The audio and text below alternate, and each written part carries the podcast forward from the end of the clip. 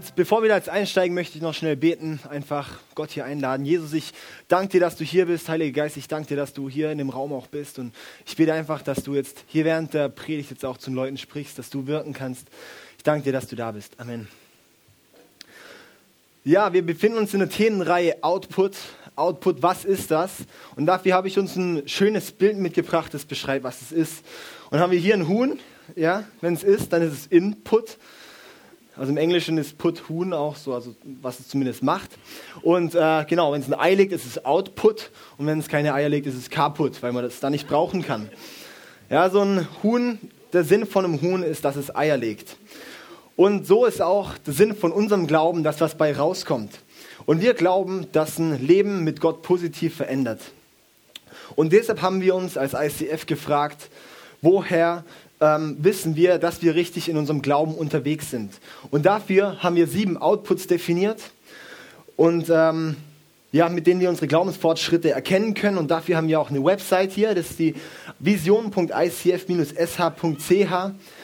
Und äh, können wir, kann mal drauf gehen. Hier gibt es die ganzen Outputs drauf und ähm, genau die haben wir gemacht, dass wir wirklich in diesen ganzen Outputs wachsen können, dass wir, ähm, ja, da gibt es Angebote für Seminare, Buchvorschläge, Filmvorschläge, Predigtvorschläge bei Podcast und was wir praktisch umsetzen können.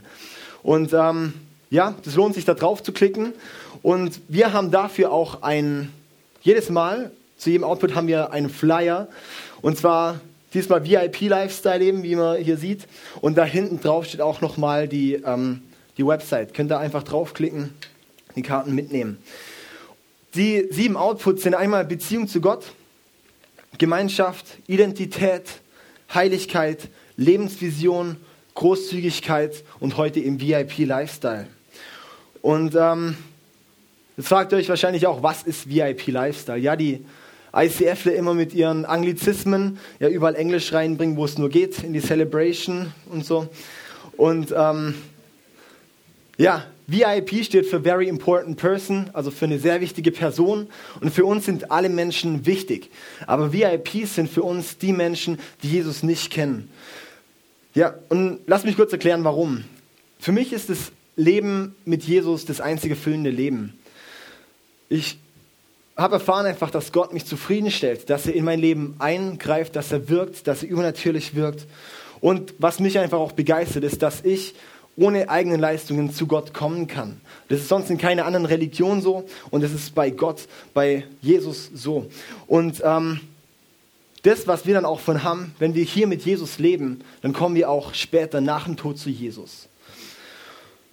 Und das ist für mich eine befreiende Botschaft. Das ist für mich die befreiende Botschaft. Und wäre es dann nicht egoistisch, die nicht weiterzugeben, dann habe ich ja nur was von. Ich will ja, dass alle Leute davon zehren können, dass alle Leute das erfahren können. Und deshalb muss ich das eben weitergeben. Und aus dem Grund sind Menschen, die Jesus nicht kennen, unsere VIPs, weil sie uns so wichtig sind, dass sie diese Message auch kennenlernen. Und darum wollen wir auch den VIP-Lifestyle leben, dass unser ganzes Leben ein Zeugnis ähm, von Jesus sein soll, dass unser ganzes Leben auf Jesus hinweist. Und zwar hat uns auch Gott den Auftrag zu gegeben, das weiterzugeben. Ja, er sehnt sich danach, Teil von deinem Leben zu sein. Er sehnt sich danach, dass du mit ihm lebst. Hier und dann später auch im Himmel. Und er will alles daran legen, dass du von ihm erfährst. Er will alles daran legen, dass du ihn kennenlernst. Und da kommen die Christen in, ins Spiel, und zwar mit dem VIP-Lifestyle. Ähm, wir sind Gottes Werkzeug, wir sind sein Bodenpersonal hier, wir sind sein Sprachrohr, um den Menschen das weiterzugeben, was Gott den Menschen sagen will. Und aus diesem Grund ist ihm so wichtig, dass wir einen VIP-Leister leben. Und er hat uns den Auftrag gegeben, den Missionsbefehl heißt es. Und es ähm, steht in Matthäus 28, 18 bis 20. Und da steht, Jesus trat auf sie zu, also auf seine Jünger zu und sagte, mir ist alle Macht im Himmel und auf der Erde gegeben. Darum geht zu allen Völkern und macht die Menschen zu meinen Jüngern. Tauft sie auf den Namen des Vaters, des Sohnes und des Heiligen Geistes. Aus dem Grund machen wir nächste Woche auch Taufe. Und lehrt sie, alles zu befolgen, was ich euch geboten habe. Und seid gewiss, ich bin bei euch jeden Tag bis zum Ende der Welt. Mir ist aufgefallen, dass es einmal anfängt mit mir ist alle Macht gegeben und hört auf mit ich bin bei euch bis ans Ende aller Tage, bis ans Ende der Welt. Also dieser Auftrag ist eingebettet in der Gegenwart und in der Macht Gottes. Er wacht darüber, er hat es in seiner Hand. Und Gott ist dieser Output so wichtig, dass er sich mit seiner ganzen Kraft dafür einsetzt, dass dieser stattfinden kann. Und wir werden heute eben dann anschauen, wie können wir diesen VIP-Lifestyle leben. Und zum Verständnis dafür möchte ich jetzt erstmal ein Modell vorstellen. Es stammt aus der Politikwissenschaft von David Easton, heißt er. Und zwar ist es das Environment Input Output Feedback Modell. Ja, einen kürzeren Namen gibt es nicht. Und zwar besagt es, dass ein System besteht und das wird aus Input gebildet. Ich fange hier an. Das wird, ja, ich mache hier, dann ist mit dem Pfeilen. Das ist Input und dieses Input bildet das System. Also das System besteht aus Input. Und das System ähm, soll diesen Input in Output umsetzen. Also soll sozusagen gerade durchgehen. Also wenn ich hier drüben was reinschiebe, dann soll es hier drüben auch rauskommen. So in der Art. Und das hier ist für zuständig, dass es stattfindet.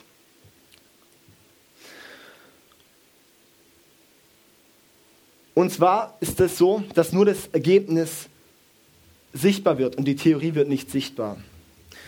Ein guter sichtbarer Output ist deshalb wichtig, weil dann legitimieren die Menschen dieses System, weil sie sehen, hinten kommt auch das raus, was man vorne reinsteckt.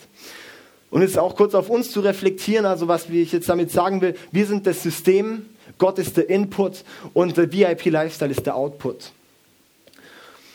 Ja, das nochmal zum Veranschaulichen an der an, an einem politischen Beispiel jetzt, wenn es aus der Politikwissenschaft kommt. Und zwar die, wir sind ja momentan äh, von der CDU, FDP ähm, hier in Deutschland regiert und ähm, die FDP wurde mit 14,6 Prozent bei der letzten Wahl gewählt, weil sie sehr gute Wahlversprechen hatten, haben, ja, waren sehr attraktiv so, deshalb haben sie so viel Prozent gekriegt. Aber als sie dann an der Regierung waren, dann ähm, ja, kam jetzt vor zwei Tagen kam jetzt ein Ergebnis in, im Südkurier und da stand, dass äh, die FDP heute keine 5% mehr kriegen würde. Also dass sie nicht mal mehr in den Bundestag kommen würden nach vier Jahren. Das bedeutet, sie haben gute Versprechen gebracht, sie waren legitimiert, sie hatten die Legitimation der Regierung zu sein, also Input war da, aber sie haben es nicht umgesetzt gekriegt. Der Output war was anderes als der Input weil der Input eben nicht, äh, der, der, Output hat die Menschen nicht überzeugt und ähm, deshalb haben sie jetzt ja, so Probleme. Also ich will jetzt hier nicht politisch sein, sondern einfach nur eine Tatsache widerspiegeln. Ja, von außen interessiert nur der Output. Und Jesus brachte Output. Und deshalb haben ihm die Menschen geglaubt. Die Menschen haben ihm geglaubt, weil er ja, als eine Person hat er die größte Bewegung in der Weltgeschichte losgetreten. Und dazu schauen wir uns jetzt mal hier eine Bibelstelle an. Das steht in ähm, Johannes Evangelium 15, Vers 1 bis 5. Da kann man auch gerne noch weiterlesen, das ist ein saugeiles Kapitel, aber es sind mal nur die fünf Verse, beziehungsweise jetzt erstmal nur die zwei. Ich bin der wahre Weinstock und mein Vater ist der Weinbauer. Jede Rebe an mir, die nicht Frucht trägt, schneidet er ab. Eine Rebe aber, die Frucht trägt, schneidet er zurück. So reinigt er sie, damit sie noch mehr Frucht hervorbringt. Ja, das ist auch so beim Huhn. Wenn das ähm, Huhn keine Eier legt, dann hat es entweder Verstopfung oder es ist nichts. Also ich meine, ähm, ja, wenn es keine Eier legt, dann, äh, dann essen wir als Erwachsene Ei. Dann ist es nutzlos. Ja, dann, dann essen wir es halt. Also nicht das Ei, sondern das Erwachsene. Ja. Und das steht eigentlich auch hier in der Bibelstelle. Ja, Gott will Output sehen. Gott ist der Chef und er sagt, er will Output, er will Frucht. Genau, und Jesus brachte Output. Er hatte diesen göttlichen Input, er war Gottes Sohn, er hatte die Input-Legitimation, er war ermächtigt, er war ähm, genehmigt von Gott und er brachte dann das komplett auch raus. Sein Output war komplett göttlich, er brachte göttlichen Output. Also sein Output hat verursacht, dass die Leute ihm geglaubt haben. Er hat Zeichen und Wunder vollbracht ohne Ende. Er hat die armen, schwachen, kranken, kaputten, hat er sich um sie gekümmert. Er war da für sie. Er hat sie akzeptiert. Er hat sich um sie gekümmert. Er hat alle wertgeschätzt. Er war sogar seinen Feinden gegenüber respektlos und hat sie geliebt. Ja, und letztendlich hat er alle Outputs, die wir auch behandelt haben und behandeln werden. Und ähm, noch viel mehr, was es wahrscheinlich auch noch gibt, ähm, hat er alle erfüllt, zu 100 Prozent. Also Jesus war Output.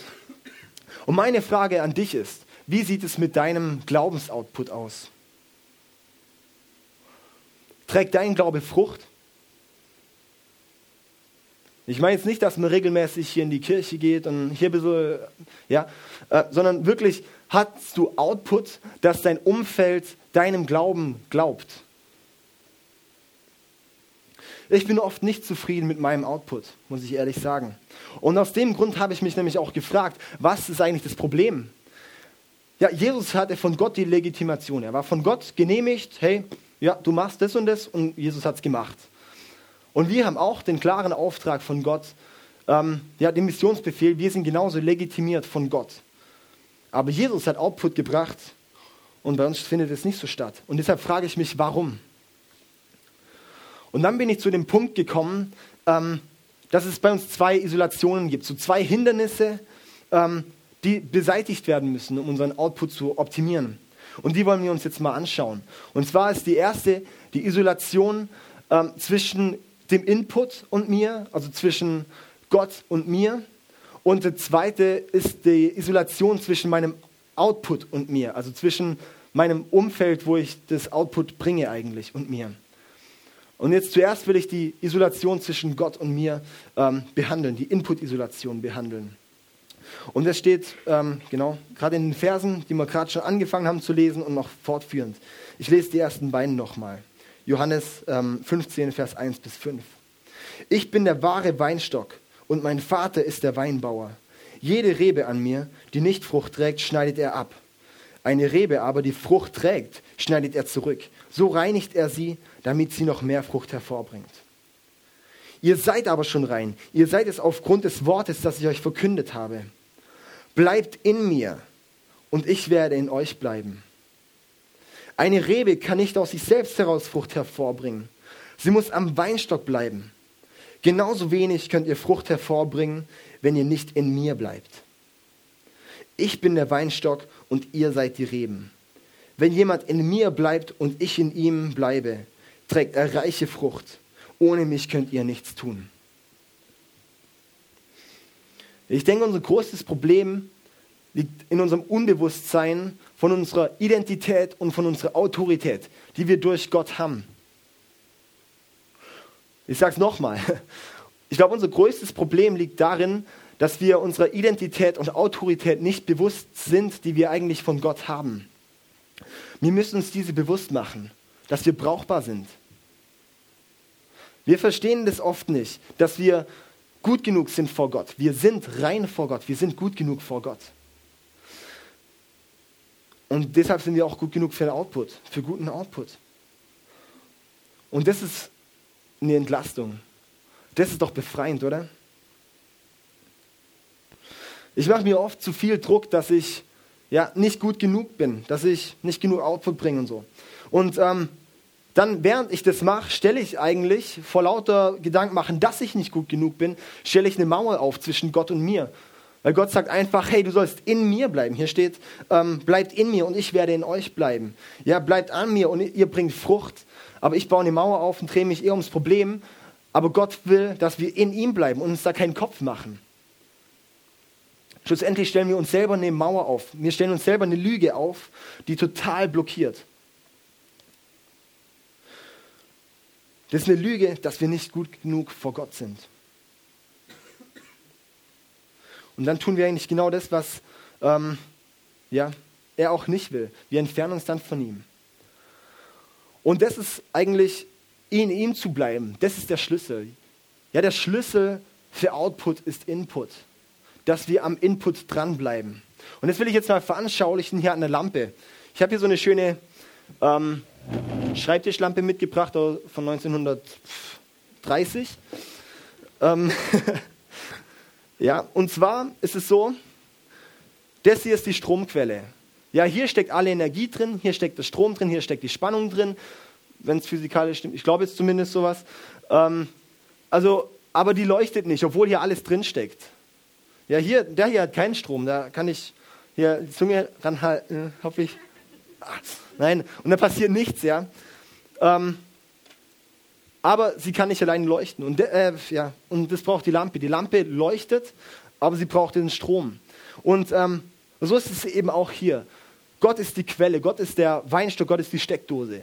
Und wir sind das Licht, wir sind die Lampe. Und ja, wir können hier neben dran liegen und sagen, warum leuchte ich nicht? Und wir müssen uns aber hier einstecken. Wir müssen in Gott, ja, und dann gehen wir hier noch runter, ja, und dann leuchten wir. Da dran zu sein, dann leuchtet's. Sieht schön aus, gell? Ja. So. Okay.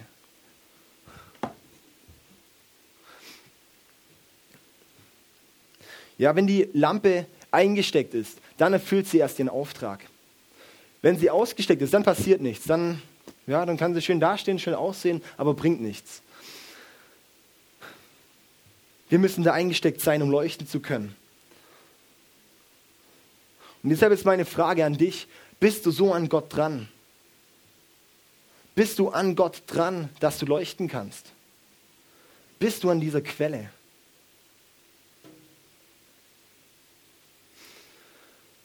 Ich möchte jetzt drei Punkte nennen oder drei ähm, Wege nennen, wie wir dieses Hindernis zwischen Gott und uns beseitigen können, dass wir eben oft nicht eingesteckt sind. Diese Mauer hier, die wir aufgebaut haben, wie wir diese überwinden können. Und zwar der erste Punkt ist, wir müssen uns der Gegenwart Gottes bewusst sein. Wenn die Lampe nicht checkt oder wenn ich nicht check, dass da die Steckdose ist, dann kann sie schön da stehen. Ja, wenn ich wahrnehme, dass die Steckdose da ist, dann kann ich es leuchten, dann kann ich es einstecken. Ja, Gott ist allgegenwärtig. Gott ist immer da, er ist überall. Er ist hier genauso präsent, wie wenn du im Auto hockst, wenn du in der Schule bist, im Studium, der, bei der Arbeit, im Flugzeug, in der Disco. Gott ist überall, wo du bist, gleich präsent. Und wenn uns das klar ist, dass Gott allgegenwärtig ist, dann überbauen wir diese selbst aufgebaute Gottesferne. Wir müssen da nicht mehr leisten, wir müssen nur eingesteckt sein, weil der Strom bringt die Leistung. Ich glaube, dass es auch physikalisch stimmt. Ja. Das Problem ist aber, dass wir oft vergesslich sind. Ja, wir checken es halt nicht, dass da die Steckdose liegt. Wir checken nicht, dass Gott da ist. Ich, ja, ich meine, manchmal, ich, ich, ich weiß auch nicht gerade genau, dass jetzt Gott genau hier ist. Das, das, das, das ist uns oft einfach nicht bewusst. Und aus dem Grund, weil wir so vergesslich sind, müssen wir es trainieren. Wir müssen dann einfach trainieren, aktiv Zeit mit Gott zu verbringen, aktiv bewusst haben, dass Gott in unserer Gegenwart ist. Und das ist der zweite Punkt, bewusst Zeit mit Gott verbringen in 90 Minuten hier rumzusitzen, manchmal sind es auch nur 75 Minuten, das gibt uns nicht genug Input, um die anderen 167 Stunden die Woche Output zu bringen. Wenn ich anderthalb Stunden die Woche Diät mache, ja, dann pff, oh, ja, wird es auch nicht besser. Ja, dann werde ich nicht schlank, wenn ich anderthalb Stunden die Woche Diät mache. Und so ist es auch hier bei Gott. Hey, anderthalb Stunden da ein bisschen hier da sitzen, das ist schön, aber dann bin ich spätestens heute Abend wieder auf, äh, ausgeladen, also leer. Ähm, ja, und deshalb ist meine Frage, warum verbringen wir so wenig Zeit aktiv mit Gott? Ist ja so unwichtig. Uh, nein, unwichtig ist er nicht. Aber ich habe trotzdem zehn andere Prioritäten vor ihm. Weil wenn er wichtig wäre, dann würde ich doch als erstes die Zeit mit Gott verbringen. Warum ist Gott immer die zehnte Wahl? Ja, wenn die Lampe sagt, sie will leuchten, dann muss sie in der Steckdose sein.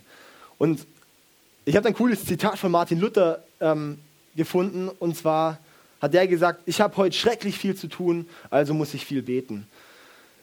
Ja, also dass wirklich das Gebet und einfach das in Gott zu sein, dass das unser Lebensstil wird.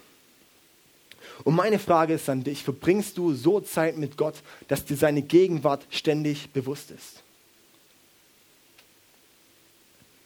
Sehnst du dich danach, Zeit mit Gott zu verbringen?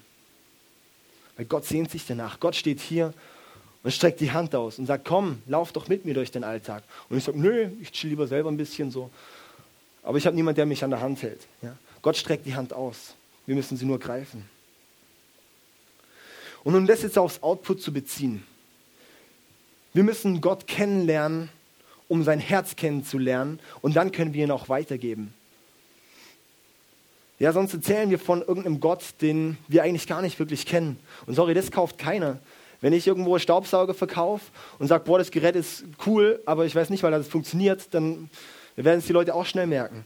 Ja, wir müssen kennen, was wir glauben. Und wenn wir Gott kennenlernen, dann wissen wir auch, dass er eingreift. Wenn wir wirklich Gott kennen, dann wissen wir, dass er mega fett handelt. Und das ist der dritte Punkt, wir müssen mit Gott rechnen. Also kurz noch klarzustellen, Gott ist allgegenwärtig und Gott ist ewig. Gott ist jetzt, also früher, jetzt und für immer, ähm, immer gegenwärtig. Er ist immer da, er ist einfach ewig. Und ich habe nur gemerkt, wir leben oft mit einem Gott der Vergangenheit. Oh, Jesus hat damals so coole Sachen gemacht. Und so, oh, und später, so im Himmel wird es auch voll cool sein. Aber was ist jetzt heute? Was ist heute mit Gott? Und Gott ist ewig. Das heißt, er war damals so krass. Er ist später fett. Und, ähm, also, er ist später auch gut. Und ähm, heute genauso. Er ist immer gleich. Und, ähm, ja, Deshalb ist meine Frage an dich, lebst du mit einem Gott der Vergangenheit und der Zukunft oder mit einem Gott der Gegenwart? Lebst du mit einem Gott, der jetzt gerade im Moment handelt? Lebst du mit einem Gott, wo du mit rechnest, dass er eingreift? Ja, ich habe auch so gemerkt, ja, wir glauben an den Jesus, wir glauben an die Bibel, wir glauben, was da drin steht auch. Und wir glauben auch, dass man mal in den Himmel kommt. Aber dass Gott heute eingreift in unsere Probleme, in unsere Süchte, in unsere Eheprobleme, in äh, Beziehungen, in, ähm, was gibt es noch alles? Hier habe ich ein paar schöne Sachen aufgeschrieben. Ähm, Gesundheit, Beruf, in Staat. Ja? Damit rechnen wir nicht, dass er im Moment angreift. Vielleicht irgendwann mal so ein bisschen, aber jetzt im Moment ist es dir bewusst, dass Gott jetzt gerade was machen kann und jetzt was macht. Gott wirkt heute so viel wie damals und in Ewigkeit. Also wir müssen mit einem Gott der Gegenwart leben, mit einem Gott, der heute eingreift. Und Gott will, dass du mit ihm rechnest. Ja, Gott sagt, hey, hey wenn, wenn du sagst, hey, ich bin gleich am Start, ja, ähm, wenn, ich, wenn, ich, wenn ich zu Gott sage, hey, jetzt, jetzt mach doch hier mal was, dann freut er sich darüber. Ja, er will handeln. Nur wir lassen ihn oft nicht. Mit Gott zu rechnen ist so kraftvoll. Ja, die Lampe, wenn die, leuchtet die eigentlich noch? Ja. Ähm, sieht so dunkel aus. Wenn die sich auf den Strom einlässt, wenn die sich andockt, ja, dann es ab, dann läuft sie heiß, ja, dann wird sie warm, dann kann ich mich nicht hier ranlangen. Ähm, also was ich sagen will, der Input muss stimmen, um den Output zu bringen. Also zusammenfassend, um die Input-Isolation zu beseitigen, müssen wir einmal uns der Gegenwart Gottes bewusst sein, weil uns das oft nicht so ist, müssen wir aktiv Zeit mit Gott verbringen und dann auch mit ihm rechnen, dass er eingreift. Und dann müsste Output das natürliche Ergebnis sein. Wenn ich reinen Input kriege, müsste dann auch guter Output kommen, reiner Output kommen. Außer dann gibt es ja noch ein weiteres Problem. Und zwar ähm, die Output-Isolation zum Umfeld. Und ähm, ja, dass es einfach kein Umfeld gibt, wo man Frucht bringen kann, wo man wirken kann, wo man das umsetzen kann. Und da habe ich uns jetzt hier eine Statistik. Ähm, das war mal aus ganz, ganz vielen Christen so zusammengewürfelt, äh, hat man eine Statistik erfasst. Und das heißt, wenn ein Mensch neu Jesus kennenlernt, hat er am Anfang noch zwei, vier, sechs, acht, zehn sind es, glaube ich, gell? Ähm, Personen in ihrem, in ihrem äh, engen Freundeskreis, die Jesus nicht kennen, im zweiten Jahr nur noch fünf, dann nur noch zwei und nach vier Jahren nur noch eine feste Person in ihrem Beziehungsnetzwerk. Also das ist eine Statistik von Christen. Da besteht keine Möglichkeit mehr, irgendwie Frucht zu bringen oder Licht zu sein oder irgendwas. Ja, da besteht keine Möglichkeit mehr reinzuwirken. Man ist schon noch irgendwo im Umfeld, aber man hat keine Beziehungen mehr. Und unser Ziel ist, dass wir lieber in unser Umfeld reinwirken, dass wir dort sind, gegen diese Statistik. Weil das ist definitiv zielverfehlt. Wir wollen diese Isolation zu unserem Umfeld abbauen um Beziehungen aufzubauen. Wir wollen in der Welt sein, aber nicht von der Welt sein. In der Welt sein bedeutet, ich bin bei der Arbeit, bei der Schule, im Studium, ich bin ein positiver Teil der anderen, ich bin aber Teil der anderen. Ich verbringe meine Freizeit mit Menschen, die auch keine Christen sind. Können sich viele schon gar nicht mehr vorstellen. Eigentlich schlimm. Und ähm, ja, okay, wenn man ja, Zeit mit Menschen verbringen, die keine Christen sind, äh, ja, wenn man da noch Leute hat. Man kann Party machen gehen, chillen am Rhein, was weiß ich was, ja. Teil der Gesellschaft sein. Das bedeutet, wir sind in der Welt. Weil ja, ich merke auch so, Christen, wenn sie so auf ihrem, in ihrem Klüngel so sind und ihrem, in ihrem christlichen Ghetto so versumpfen, dann werden die voll abgespaced. Ja, ähm, das, ja, das war für mich auch ein Grund, warum ich dann ähm, gesagt habe, dass ich mich, ähm, dass ich nicht äh, eine normale Bibelschule machen will, wo ich dann nur ein Christen bin, sondern dass ich auch ein, eine Art berufsbegleitendes Studium machen kann, wo ich meinen Wohnort raussuchen kann, dass ich ja nicht nur da bin. Klar, jetzt hier in der Gemeinde ist was, aber man hat ja auch noch Freizeit. Und ähm, ja, so ist ja schön, viel um Christen rum zu sein. Ja, ist ja so ein Vorgeschmack auf den Himmel, da werden ja auch nur Christen sein. Dann denkt sich halt auch der eine oder andere, boah, ey, shit, hoffentlich steht da jemand an der Himmelstür und steckt einen Stock aus dem Arsch manchen. Ja, also dass wir, ja, okay, okay. Ähm, was ich sagen wollte, wir sollen in der Welt sein, aber auch nicht von der Welt. Und jetzt Frage ist, was heißt nicht von der Welt zu sein? Das heißt, ich bin positiven, ich mache einen positiven Einfluss und mache auch nicht jeden Scheiß mit. Wie beeinflusse ich mein Umfeld positiv? Da habe ich uns fünf Punkte für. Und zwar der erste ist, dass wir praktisch helfen. Das ist klar, hey. Wenn jemand Unterstützung braucht, wenn jemand umzieht, wenn jemand Hilfe braucht bei irgendwas, dann bin ich da für ihn. Dafür braucht man aber ein Beziehungsnetzwerk, dazu braucht man ein Umfeld. Ja, wenn jemand umzieht, wenn jemand Nachhilfe braucht, wenn jemand, was weiß ich, finanzielle Unterstützung braucht. Wir haben letzte Woche das Thema Großzügigkeit behandelt. Da wurden ein Haufen Tipps auch gegeben, was wir da machen können. Dann den anderen Punkt habe ich. Wir sollen emotional helfen. Emotional helfen. Das heißt, ich bin für Menschen da, wenn es ihnen gut und schlecht geht. Ich zeige an Menschen Interesse, auch wenn sie keine Christen sind. Ja? Ich zeige Interesse an Menschen, ähm, nicht nur, wenn es um Glauben geht. Ich zeige Interesse am ganzen Menschen. Gott hat Interesse am ganzen Menschen. Und ich glaube, da liegen Christen ganz oft falsch, wenn sie nur Beziehungen zu Menschen suchen, um sie zu missionieren. Das ist der falsche Ansatzpunkt. Wir sind emotional eine Hilfe, wenn wir für Leute da sind, wenn Beziehungen anstehen, wenn Beziehungen kaputt gehen, sind wir für sie da. Und wir sind da für sie, wenn Entscheidungen getroffen werden sollen. Dann habe ich den anderen Punkt, und zwar geistlich helfen. Das hört sich jetzt auch vielleicht ein bisschen so spooky an. Aber ja, hier habe ich in Apostelgeschichte 1, Vers 8 einen coolen Vers gefunden.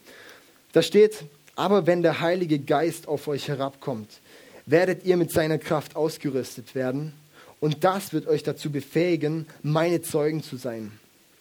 Ich lese nochmal. Aber wenn der Heilige Geist auf euch herabkommt, also auf jeden, der mit Jesus lebt, bekommt einen Heiligen Geist, werdet ihr mit seiner Kraft ausgerüstet werden, also mit Jesus seiner Kraft ausgerüstet werden. Und das wird euch dazu befähigen, meine Zeugen zu sein. Also das heißt, wir sind mit der Kraft von Jesus ausgerüstet. Das bedeutet, wir können Menschen so helfen, wie Jesus auch Menschen geholfen hat. Wir haben denselben Input. Wir können auch den Output bringen. Nur wir müssen das wahrnehmen. Wir dürfen auch die, die Waffe des Gebets nutzen. Ja? Wir dürfen für Leute beten. Das ist nicht peinlich, das ist nicht irgendwas. Hey, wenn ich eine Medizin kenne, die irgendjemand hilft, dass er gesund wird, dann sage ich die dem natürlich. Wenn ich weiß, Gott greift ein, dann empfehle ich ihm, dass ich für ihn bete.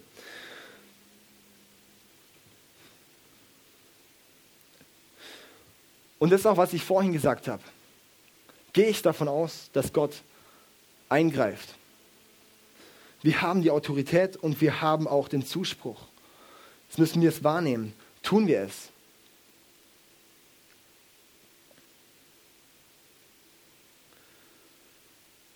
Denke, wir probieren es zu wenig aus und deshalb sehen wir so wenig.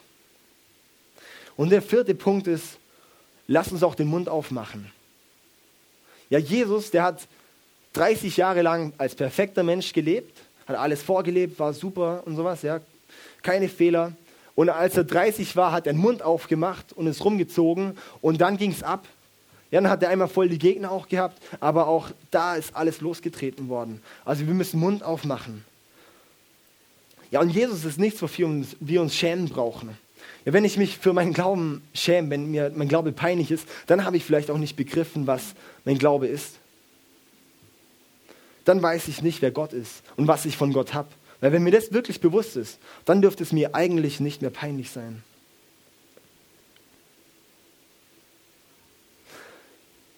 Wenn wir an Gott, also an dieser Inputquelle dran sind, dann müssen wir es weitererzählen. Wir können dann gar nicht mehr anders.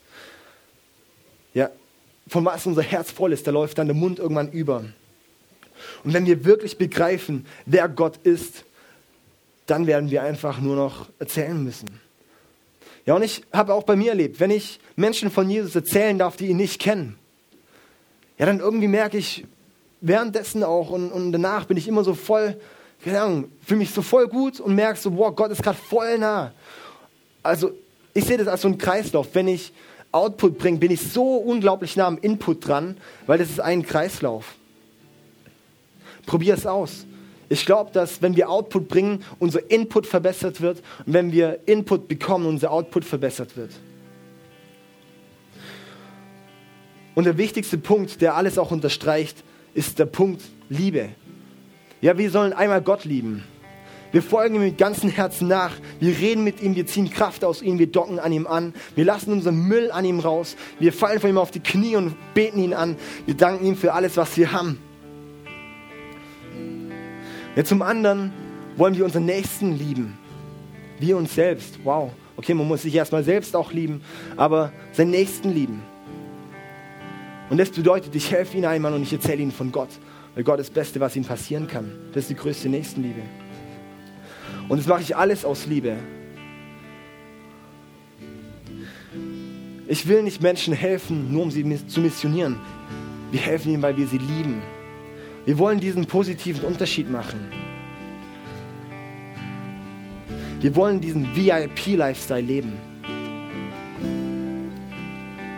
Und unsere Freunde, Bekannte, Verwandte, Kollegen, Kommilitonen, Mitschüler, wie auch immer. Das sind unsere VIPs, die Jesus nicht kennen. Das sind die wichtigsten Menschen in unserem Leben, weil sie uns so wichtig sind, erzählen wir ihnen von Gott, wollen wir sie mit Gott bekannt machen, weil Gott das Beste ist, was man nur bekommen kann. Und das ist für mich die Motivation, einen VIP-Lifestyle zu leben. Und außerdem, wenn sie Jesus nicht kennenlernen, werden sie irgendwann nicht zu Jesus kommen. Sie werden verloren gehen. Also lasst uns echt einen positiven Einfluss auf unser Umfeld machen. Und jetzt möchte ich zum Schluss zusammenfassen. Einmal, wir haben den Auftrag von Gott. Wir haben die Legitimation von Gott. Also lasst uns eng mit Gott verbunden bleiben. Lasst uns mit ihm rechnen. Lasst uns in seiner Gegenwart sein. Lasst uns bewusst sein, dass er da ist. Lasst uns nach ihm ausstrecken, nach seiner Gegenwart ausstrecken und sagen, hey Gott, hier bin ich. Ich bin gut genug, jetzt benutze mich auch. Fokussiere dich auf Gott und nicht aufs Problem.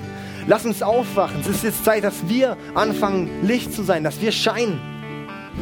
Lass uns die Kraft in unserem Umfeld, die Gott uns zur Verfügung stellt, umsetzen, dass es positiv äh, das Umfeld verändert.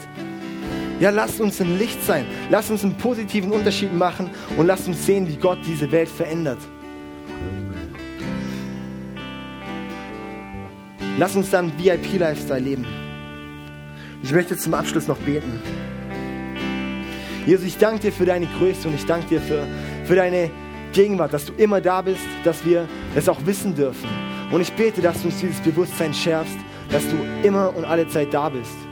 Und dass wir auch lernen, unsere Isolation, die wir uns selber aufbauen, nicht gut genug zu sein, abbauen und somit bei dir andocken können und voll den Input kriegen und dass wir bei dir auftanken können, dass wir uns in dir geborgen wissen. Jesus, und ich bete auch, dass wir das umsetzen in Output, dass wir unser Umfeld erkennen, wo wir drin sind, dass wir wissen, dass wir am richtigen Ort sind, wo wir momentan sind und dass wir dort Licht sind, dass wir dort deinen Input in Output umsetzen, Jesus. Und lass uns dadurch auch die, die Legitimation bekommen von unserem Umfeld, dass wir Zeugnis sind von dir, dass Leute dich kennenlernen in unserem Lebensstil. Jesus, lass die Menschen erkennen, wer du bist durch uns. Ich danke dir. Amen.